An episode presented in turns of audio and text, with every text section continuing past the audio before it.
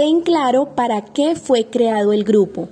Evita tratar temas que no estén relacionados con este. Significa lo que vas a enviar. Que a ti te guste no significa que le guste a todos.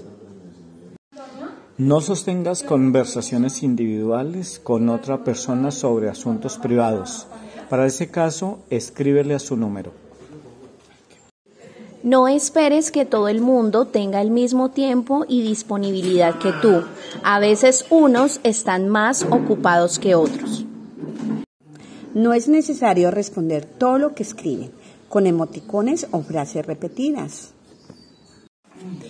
Evita hablar de religión, creencias o política. Son temas muy sensibles y complejos que terminarán en discusiones que no llevan a ningún lado.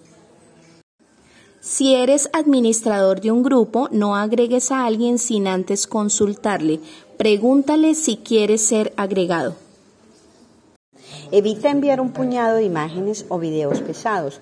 No todos tienen un teléfono tan moderno como el tuyo. No reenvíes el mismo video o imagen a diferentes grupos donde están la mayoría de los mismos participantes. Escribe solo si es necesario. Recuerda que es incómodo para algunas personas estar recibiendo notificaciones a cada rato.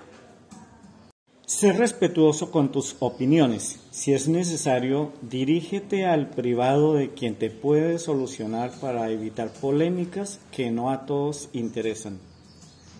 Respeta los horarios de descanso y evita escribir los fines de semana, a menos que sea de suma urgencia. Hagamos de los grupos de WhatsApp una herramienta eficiente y armónica para nuestra labor.